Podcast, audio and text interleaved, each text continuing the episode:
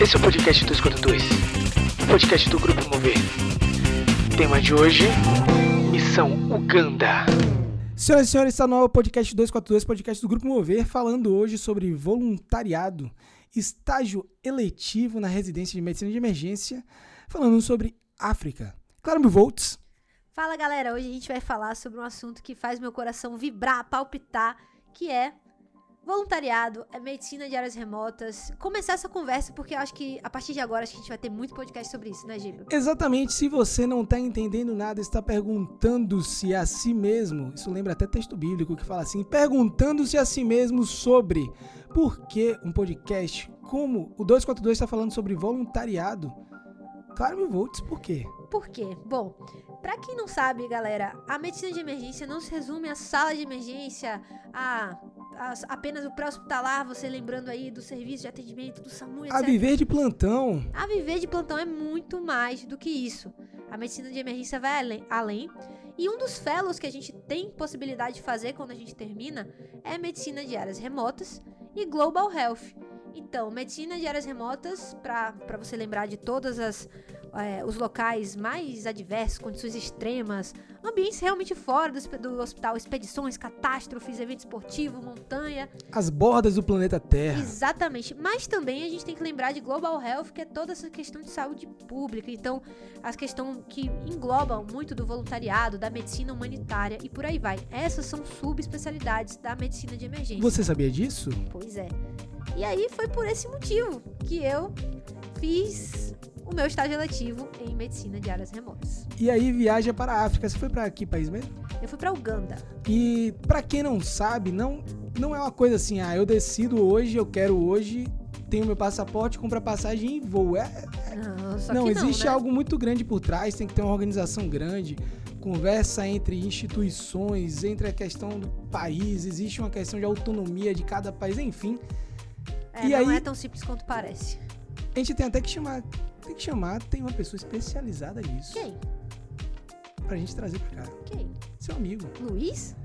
Grande Luiz, você vai vir aqui no podcast 242 Vamos falar sobre isso. Bases técnicas do voluntariado. E aí entra um instituto importante, que é o Instituto Dharma. Como é que você conheceu o Instituto Dharma? Como é que foi esse abraço, esse, essa aproximação ao Instituto Dharma? Então, o Instituto Dharma, é, eu sempre segui eles nas redes sociais, sempre achei um trabalho fantástico. É um dos grandes institutos que fazem trabalho é, voluntário no Brasil, que fazem um trabalho muito, muito bacana, muito sério. Eu já conhecia, mas só conhecia, confesso, de redes, até que ano passado é, eu fui no congresso da Abimar, que é hoje em dia eu tenho, eu tenho o prazer de dizer que faz parte da comissão da diretoria, né, da diretoria desse ano. E a Abimar, para quem não conhece, galera, é a Associação Brasileira de Medicina de Áreas Remotas e Esporte de Aventura. Então é uma sociedade médica sem fins lucrativos que tem esse pioneirismo aí, essa, disrupção de buscar é, pouco de conteúdo além do hospital, que existe a medicina de áreas remotas no Brasil. Então nós somos uma associação de médicos muito loucos que amam a natureza, prezam pela vida, têm respeito e responsabilidade, né? É, e enfim, e eles é, eles ano passado fizeram um congresso muito legal, chama Wild Summit. Lembra, Gébio? Lembro, infelizmente não podia ir, mas Você tava de plantão, eu acho. foi. Não consegui trocar meu plantão na residência. Pois então, aí nesse congresso eu aproveitei no pré-congresso e fiz o AWLS. Advanced boa. Wilderness Life Support. Então, o AWLS é um curso que é isso mesmo que o Diego falou, que ele se concentra no tratamento das lesões, das doenças mais comuns encontradas nesse ambiente remoto. Então, imagina, cara, você tá lá fazendo trekking numa montanha lá, você tá no trekking no Everest e alguém se machuca. O que que você faz? É. Você, o emergencista tem que saber, você concorda? Plenamente. E não só isso, então tem muitas condições extremas que existem poucos recursos e você tem que ter muita criatividade, muitas habilidades para executar. E esse curso se, é, é- você aprende sobre como se virar. Então um beijo pra Ju, um beijão Ju. É outra pessoa que a gente vai trazer nesse podcast. Dani, Ju, a galera da Bimar. é, lembrei inclusive aqui sobre, cara, aqui no Brasil nossos parques acabam que são meio jogados em termos de sinalização, infelizmente. Mas eu lembro que quando eu tava, tive a oportunidade de viajar por alguns parques da Califórnia, principalmente pelo Yosemite National Park, fantástica sinalização dizendo Danger. Wilderness Area front of you fucking guy. So, Amigos, tinha sempre a plaquinha falando cuidado, daqui pra frente área remota, daqui pra frente uma área que pode ser complicada pra você, algum Selvagem, deserto, selvagem, selvagem. alguma wild. Exato. Então Uau. foi nesse, nesse contexto, então quando é, a gente sempre fala que nós somos a média das cinco pessoas que a gente mais convive, né? E aí, Muito engraçado. Então eu tava lá no meio dessa galera que vibra, que fala muito. É difícil você achar uma tribo, né? Uma galera que gosta dessas coisas. E eu tava nesse curso e encontrei uma. é, conheci um- uma pessoa maravilhosa que na verdade já conhecia de Salvador, mas fiz amizade com o João. Um cara grande fotógrafo. é fantástico, um intensivista querido. É, e ele estava lá fazendo curso comigo e ele começou a comentar sobre as expedições, que hoje em dia ele até coordena algumas expedições do Instituto Dharma. E aí eu conheci a fundo mesmo como eram os projetos. Então eu fiquei uma semana convivendo com o João todos os dias e pronto, o João me transformou. Valeu, João! E a expedição nem era pra Uganda, né? Inicialmente. Não, não, a expedição era pra Burkina Faso. Galera, pra quem não conhece Burkina Faso, é uma região, né, que na África, mas que tem um, certo conflito, né? Não é uma região tão pacífica, não, na verdade Instável, não é nada instável. instável. Enfim, é, e muitas pessoas me perguntaram, principalmente família, Clara, pra que você vai pra um lugar assim, etc. Mas tem coisas, pessoal, que a gente não consegue explicar na vida, que a gente só sente. João é, disse, me contou, falou que achava que era expedição pra mim. Eu senti uma conexão, senti que era um momento, não sei explicar porquê. E foi um momento assim que simplesmente eu queria ir. E aí eu decidi, tomei a decisão que eu ia. Só que eu não tava de eletivo na residência. É, aí deu tudo Era certo março, que, que né? deu tudo certo que todos os astros se alinharam, É, como e gosta de dizer meu pai. coisa, chefinho, chefinho pra lá, puxa o saco do chefe. Pelo amor o de. Deus. Pelo amor de Deus, eu quero ir, eu quero ir, eu quero ir. E aí deu certo e você vai. Aí, de repente. E como é que foi a saída? Foi tranquila, né? Pega um voo direto. Não, não, calma, eu ainda tô em Burkina ah, Faso. tá. Burkina Faso primeiro. É, o jogo ainda vai virar. Eu tava indo pra Burkina Faso. Quer Tá. dizer, indo não, né? Na, na mente, né? Na, cabeça, mente. sim. Se preparando. Preparando todo mundo, né? A família aqui que tava Dona meio... Marisa rezando, meu Deus do céu. É, Dona Marisa e Fão que eu digo, coitados. Mas enfim, né? Então, de repente, muito perto da viagem, aconteceu, aconteceram algumas coisas em Burkina que ficou impossibilitado que a gente fosse, questões muito sérias, muito graves. E não dava mais pra gente ir pra lá. E aí, eis que surge a possibilidade, o Instituto Dharma, graças a Deus, incrivelmente, deu, conseguiu arrumar uma possibilidade da gente ir para Uganda. E fomos para Uganda. É, na- eu lembro, não esqueço, eu não esqueço da Carol, que é uma das, é, das pessoas que organizam, né, a toda essa questão do, da- das viagens. Ela ligou, ligou e falou: Claro, infelizmente não vai dar pra gente ir pra Burkina. É, eu preciso que você me confirme até hoje à noite se você quer ir pra Uganda. Me desculpa. Eu, desculpa o quê? Uganda, coração da África. The Pearl of Africa. Eu fiquei empolgadíssima. E foi uma viagem completamente diferente de Burkina. Era uma viagem é, muito, muito mais tranquila, uma região pacificada, tranquila e tal. E eu acho que pra minha primeira expedição foi muito bacana, né, Geba? Assim, você ir de cara pra um lugar de É, talvez não É fosse o porque melhor, né? talvez entrasse um fator de confusão aí no meio do caminho, né? Já tem as, todas as saídas de zona de conforto, e são várias Claro, saídas de zona de várias. conforto. E ainda tem uma saída dessa tensão toda, a família preocupada, enfim. Exato, tudo acontece, né? E lembrando que Uganda também é uma região incrível, então, e que tem um, é, é um, um dos países com IDH baixo, né, no mundo, tá ali na posição 159, etc. Tá no programa de, de, é, desenvolvimento é, das Nações Unidas, etc. Enfim, com certeza eu não queria nem saber. Eu, eu sabia que seria uma viagem fantástica. É- E a gente é até parecido nisso. Pra quem não conhece Clara Mil Volts, entrar no Instagram dela, tem vídeos dela percutindo com um desconhecido aqui em São Paulo, velho. Um dos melhores vídeos que eu. Ó, É um ó, dos assim, melhores. ah, é, meu namorado, pessoal, ele vai rir muito, porque toda vez que ele vê esse vídeo, ele chora de É rir. um dos melhores vídeos que a tem. Foché. A primeira manifestação negra do Carnaval da Bahia.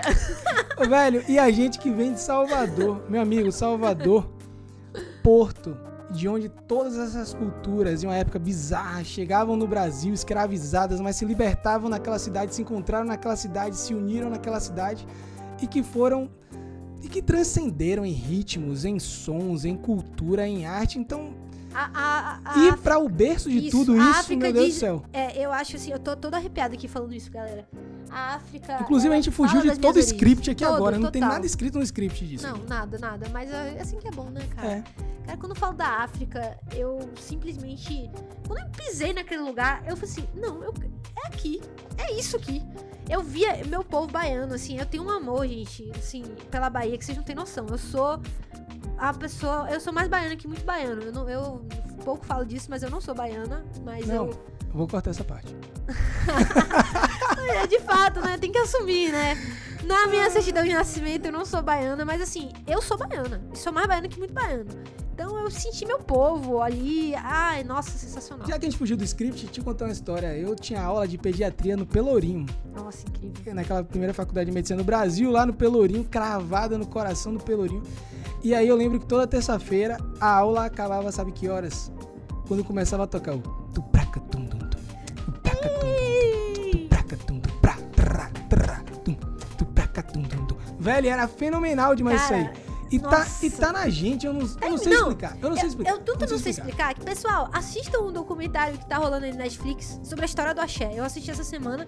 Eu tava cansadíssima, fui dormir 3 horas da manhã, normal, né, mil volts? Porque eu não aguentava. Eu levantava do sofá sozinho, em casa, sou uma maluca. E aí entrava, tipo, eles contando a história do Olodum. O Olodum tá rico. E eu, meu Deus, eu... Inclusive, essa é a letra mais mal cantada da história dos carnavais. Mas vamos voltar, Vamos, lá. vamos voltar. Vamos voltar. Volta pro script. Clara Mil Volts indo para o berço de nossa querida Bahia, de nossa querida Salvador. E a rota de ida foi tranquila? Cara, só que não. É, tem toda essa questão, né, de ser residente, né? Tem os seus percalços em relação à grana e etc. Tá. Então, confesso que eu peguei Me uma. identifiquei. É, a verdade, né? Verdades nuas e cruas, né? Mas assim, eu consegui, meu pai conseguiu tirar umas, é, um, um trecho de milha, aquela coisa, vai juntando ali, vai juntando aqui, pega da milha, pega não sei o quê. Cara, pra chegar lá foi muito perrengue. Foram 48 horas de viagem. Ave Maria. Eu saí daqui de São Paulo, fui pra Europa primeiro. Na Europa rodei três lugares. Depois desci pra África e na África eu fui pra dois lugares. Fui pra Nairobi. Depois, ai, nem lembro direito agora mais.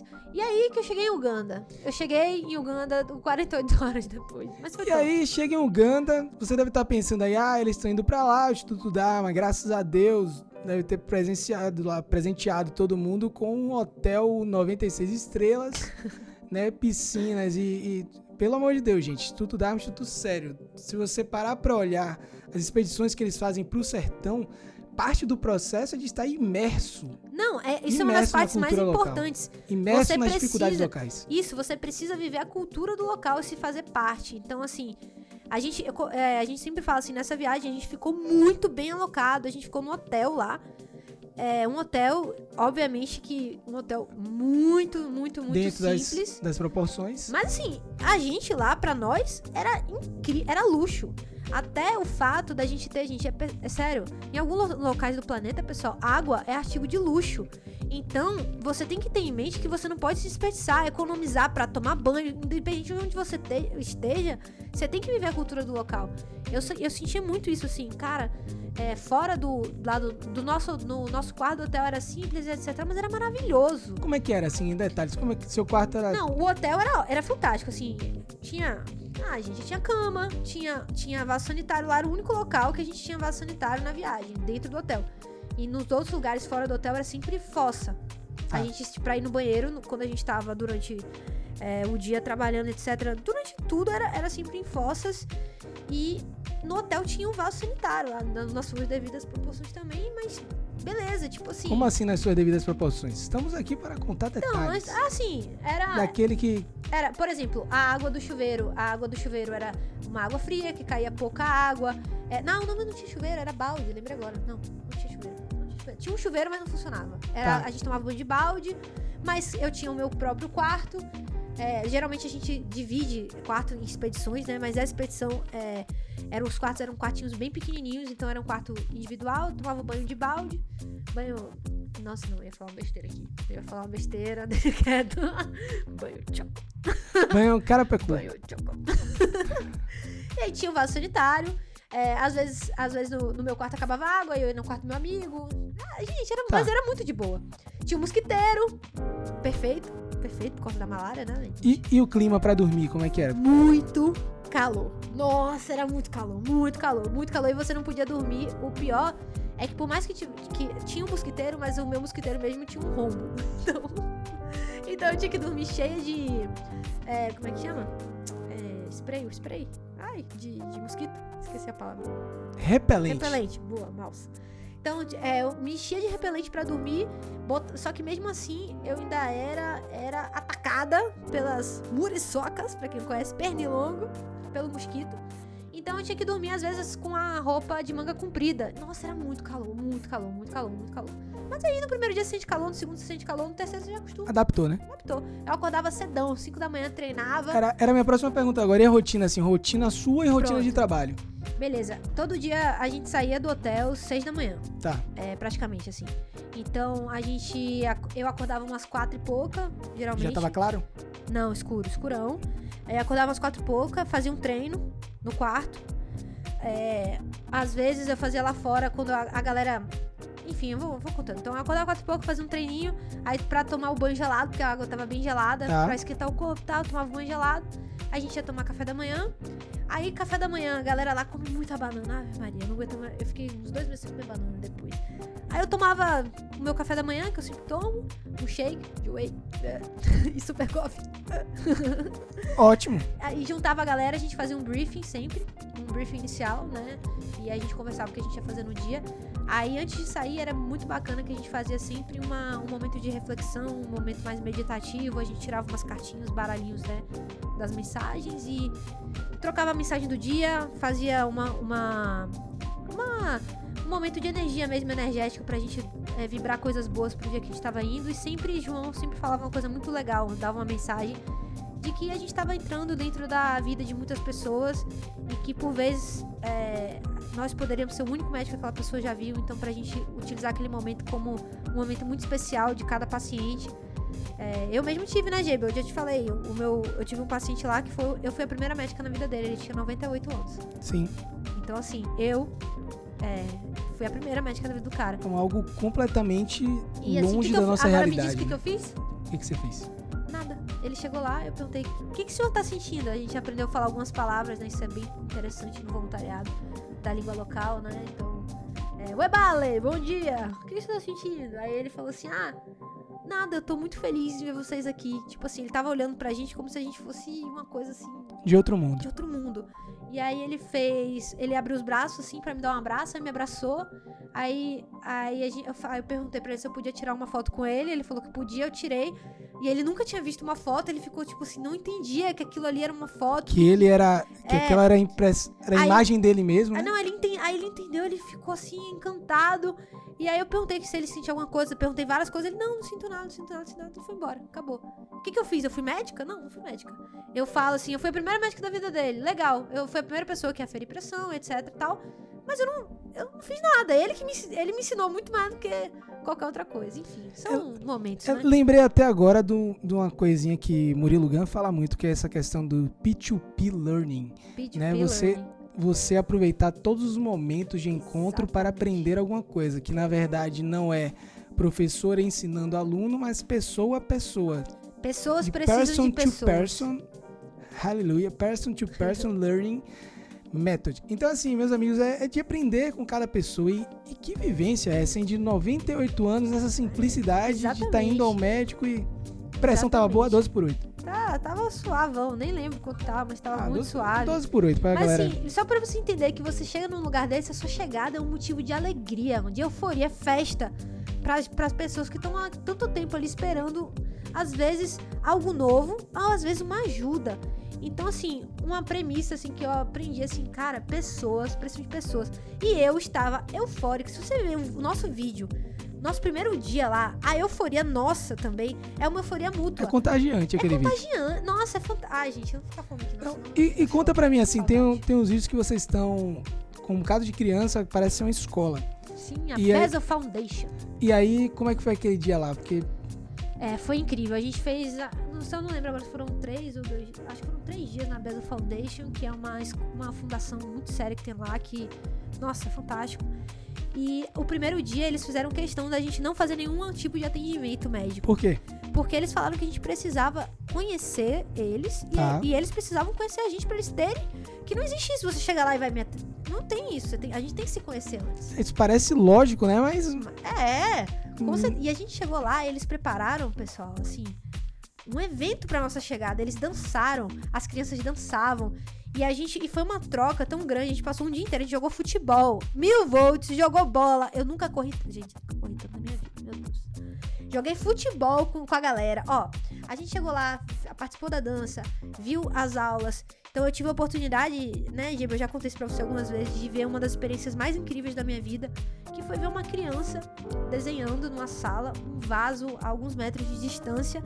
Ela sentada, uma musiquinha assim no fundo, ela desenhando um vaso. Eu falei, o que, que é isso? Aula de artes. Essa criança ela não é boa em matemática, mas ela é boa de, em artes. Então vamos valorizar a arte dela. Fantástico.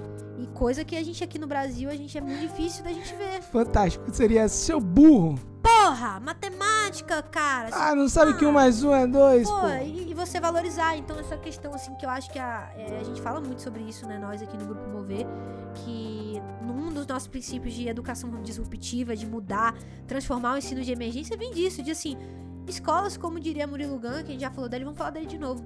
Escolas matam aprendizagem. Mata o aprendizado. Então, as escolas matam aprendizado e você vai pra um lugar remoto e você vê uma coisa tão linda como essa, assim. Isso me marcou muito. Que aprendizado. muito. Exato. Um dos muitos, né? Enfim, então foi um dia. E depois, nos dias seguintes, a gente começou a fazer os atendimentos, a gente atendia tudo. Criança, é, idoso, que fala muito sobre a emergência, né? Sim? E num cuidado que. num cuidado básico, de atenção básica e às vezes, né, algumas emergências que rolam. Mas, enfim, acho que a gente tem papo pra gente conversar vários podcasts. Vários podcasts. E aí, pra você que tá pensando sobre voluntariado, achando que já percebeu que não é fácil ir, e não foi fácil voltar também, né? Não. Até porque no meio dessa é- questão toda aí explodiu uma pandemia, que a gente falou até em outro podcast aqui dessa edição, dessa temporada piloto. Mas assim, voltar pra casa, como é que foi? É, eu ia passar mais 10 dias lá com esse meu amigo, com o João. A gente ia viajar e a gente ia fazer um, um trekking, um safari, algo que eu fiquei, confesso que é uma das coisas que eu, um dos meus sonhos de, de princesa, sabe? Sonho de criança, sonho Sim, de princesa era fazer. Eu sou louca pelo Rei Leão, é meu filme preferido de todos da Disney quando eu era criança. E essa questão do safari, daquela, daqueles locais, o pôr do sol mais bonito. Gente, o pôr do sol. Bahia, me desculpa, mas o pôr do sol mais bonito que eu já vi na minha vida é o pôr do sol nas savanas. Assim, é incrível aquilo ali. En- Enfim. E aí eu tinha aquele sonho, aí eu e o João, a gente ia fazer vários trekkings e tal. E aí veio, bum, pandemia. E bum, pandemia, e volta, volta, volta, volta, volta, e a gente precisou voltar antes. E aí, é, na hora de voltar, nós não tínhamos passagem comprada, o resto de toda a expedição tinha. A gente optou por voltar no meio voo deles por segurança, pra gente Tá. voltar todo mundo junto. E aí, aquela coisa, né? Residente, mais uma vez. A vida do residente é É dura. dura. Eu não tinha limite no meu cartão. Ai, galera, olha eu expondo as minhas durezas da vida. Não tinha limite no cartão e aí acabou que meu namorado acabou comprando a passagem pra mim no cartão dele. Que homem. É, fã, te amo. E etc. E aí o que aconteceu? Na hora de embarcar, a gente, eu embarquei, eu fiz minha, meu, é, meu check-in, embarquei e aí foram me tirar de dentro do embarque, sem as minhas malas, sem nada, me pediram só pra que eu levasse meu passaporte. E eu levei passaporte celular, ele falou, não, vai resolver um negócio aqui. E aí me tranco numa sala dizendo que eu tinha feito uma falsidade ideológica que eu ia ficar presa lá e que eu não ia voltar. Como assim, meu Volts? Como assim? Porque meu namorado comprou a passagem e eles entenderam que eu não era uma, um, nome, um nome masculino. E eu expliquei que. Assim, ele comprou a passagem no cartão dele, mas tudo era no meu nome, tanto que eu fiz o check-in. Eu não sei, eu não sei o que, que se passou naquele momento ali. E nesse momento aí, que idioma que estavam trocando ideia aí? O... Ah, um inglês muito sarrapiado, né? Um inglês lá de sei lá quê. E You are not a Rafael. É, rá, E assim, eu não entendia nada e me, me prenderam na sala e pandemia e muita gente com voo cancelado. E eu não conseguia me comunicar com meus amigos que estavam lá dentro. E ninguém sabendo o que tava e aí rolando. a minha mãe começa a sentir alguma coisa, começa a me mandar mensagem e não sei o que, aquela confusão. E aí eu sa- simplesmente foi um dos momentos mais difíceis da minha vida que assim, imaginem vocês assim, pessoal, não é mimimi não, mas você tá num, num lugar remoto, assim, tipo, você tá num lugar muito longe da sua casa, você tá no meio de uma pandemia e você tá, eu tava sem nada, eu só tava com meu passaporte e com meu, eu não tinha nem nada, não tinha nada, só tinha meu passaporte e meu celular. Nada, mais nada, tudo meu tava lá dentro. E eu só olhava pra aquilo ali ele falava, você, e ele olhava pra mim e falava, você não vai embarcar. E eu falava, meu Deus, eu vou ficar aqui sem, sem dinheiro, sem roupa, sem me comunicar, sem meu carregador de celular. O que, que eu vou fazer? E como é que desenrolou isso aí? Cara, Inicialmente, não confesso que deu uma suadeira, né? Eu bati uma, uma ansiedadezinha assim, fiquei com Suadeira é pouco, mano. não, eu fiquei com. Deu medo, assim, o coração deu uma apertada, porque eu sou muito tranquila, sou bem tranquila. Assim, mas o coração deu uma apertada. E aí eu pensei, cara, é naquela lógica que a gente sempre fala aqui do estoicismo. Você não pode mudar as coisas que, que acontecem no mundo, você pode mudar a forma que você reage. Eu sentei, o cara não olhava pra mim, ele não me respondia. Ele simplesmente me ignorava, eu sentei, respirei e comecei a me- literalmente meditar enquanto uma brasileira chegou e começou a quebrar pau e foi algemada na minha frente. Então eu olhei aquela situação e falei, é, eu acho que a raiva foi mais uma, uma lição de vida que a raiva não funciona, né? E eu fingi que eu nem conhecia, que eu nem era brasileira, não me envolver. e aí eu respirei fundo e fiquei lá meditando e tal. E aí veio uma ideia de clareza muito grande, né? Depois de uns cinco minutos, assim, eu, é, eu consegui falar com a galera lá de dentro, que não conseguiu resolver nada, a galera ficou desesperada lá dentro. Minha mãe desesperada no Brasil. E eu pensei, assim, naquele momento ali que eu tava quieta no meu canto, eu tive um momento de. que foi um insight, um dos maiores insights que eu acho que eu já tive na minha vida que eu cheguei, chamei o cara e ele me ignorou. Aí eu falei, eu falei, eu olhei no olho dele falei, eu preciso falar com você. E aí eu comecei a contar pra ele tudo que eu fiz em Uganda. Tudo que eu fiz, todos os meus atendimentos, mostrei foto e tal. E aí um momento. Eu não tava com medo. Aí nesse momento eu não tava mais com medo. Eu olhei pra ele e falei assim: se o senhor me deixar preso, eu sou médica, numa pandemia, que eu preciso voltar agora. Eu vim aqui e, e participei de um, momen- um- um movimento muito bacana no seu país. Se você não me deixar ir pro meu país agora, trabalhar com o meu povo, o senhor é uma pessoa ruim. Eu falei, you are a bad guy. A bad Eu guy. falei mesmo. E eu- na hora que eu falei, eu chega travei, viu? Na hora que eu falei, por que eu falei isso? Meu Deus do céu, meu Deus do céu, por que eu falei isso? E aí ele olhou pra mim e o cara começou a chorar, literalmente. Chorar, chorar. Me pediu desculpa e me botou. Pegou um rádio e fez. Não deixa o avião decolar. Tava todo mundo já indo. Clear. Mil votes are coming. Clear. Ok, guys? Ok, guys. E aí ele me colocou dentro do avião. E eu, eu- ele, me eu deixei- ele me deixou entrar. E eu nunca vou esquecer da cena, da cara dos meus amigos. Tipo, aquela coisa, sabe aquele alívio? Tipo, de todo mundo, todo mundo já dentro. Tipo, a gente já tava entrando no avião, todo mundo, tipo, meu Deus, graças a Deus. Abracei Serginho, meu amigo, tipo, chorando lá. Tipo, aí que eu chorei. Tipo comemoração de gol, quase, É. né? Aí eu chorei, eu desabei assim, tipo, tava meio todo filme, eu desabei, fiz, ai, obrigada, meu Deus, obrigada, obrigada. E aí eu voltei pro Brasil e aí fui imerso na pandemia, tem até os podcasts que a gente já fez contando aí do início da pandemia, da gente trabalhando. É sempre um storytelling que a gente faz aqui, Sempre né? storytelling. Contando um pouco das nossas peripécias da nossa vida. Mais pensamentos de, de grandes pessoas, como a querida Márcia Quintela. Lembro que você me mandou um, um texto maravilhoso. Posso ler aqui? Ai, pô, excelente. Lê esse texto. Trabalho voluntário não é coisa de gente santa. Não é pra quem quer mudar o mundo ou ser bem visto. Trabalho voluntário é pra quem quer mudar a si mesmo e está disposto a aprender por meio do contato com novos mundos. É uma excelente ferramenta de empatia onde o aprendiz ensina mais que o professor. Onde o aprendiz ensina mais que o professor. Voluntariar é transbordar de tanto aprendizado e gratidão, é superar doses de desafios inimagináveis, porque vê na história do outro as bênçãos da própria vida. A nossa maior ligação é humana, feita de respeito e gentileza. Onde existem voluntários, existe a mistura de cores, de classes, de crenças e de passados. A curiosidade pelo outro alimenta nossa alma sedenta por sentimentos reais. Voluntariar é doar amor para curar a dor do outro, e sem saber, descobre que esse é o remédio para curar a nossa própria dor. Em todos esses mundos, eu encontrei o olhar de gratidão profundo, desses que desconstroem quem achávamos que éramos e faz renascer quem realmente queremos ser nesse mundo. Senhoras e senhores, esse foi o podcast 242 de hoje, terminando com nossa Márcia Quintela, passando por Murilo Gun e com Clara quase presa em Uganda. Acompanhem a gente em nossas redes sociais, arroba grupomove.r e até a próxima. Beijo, galera.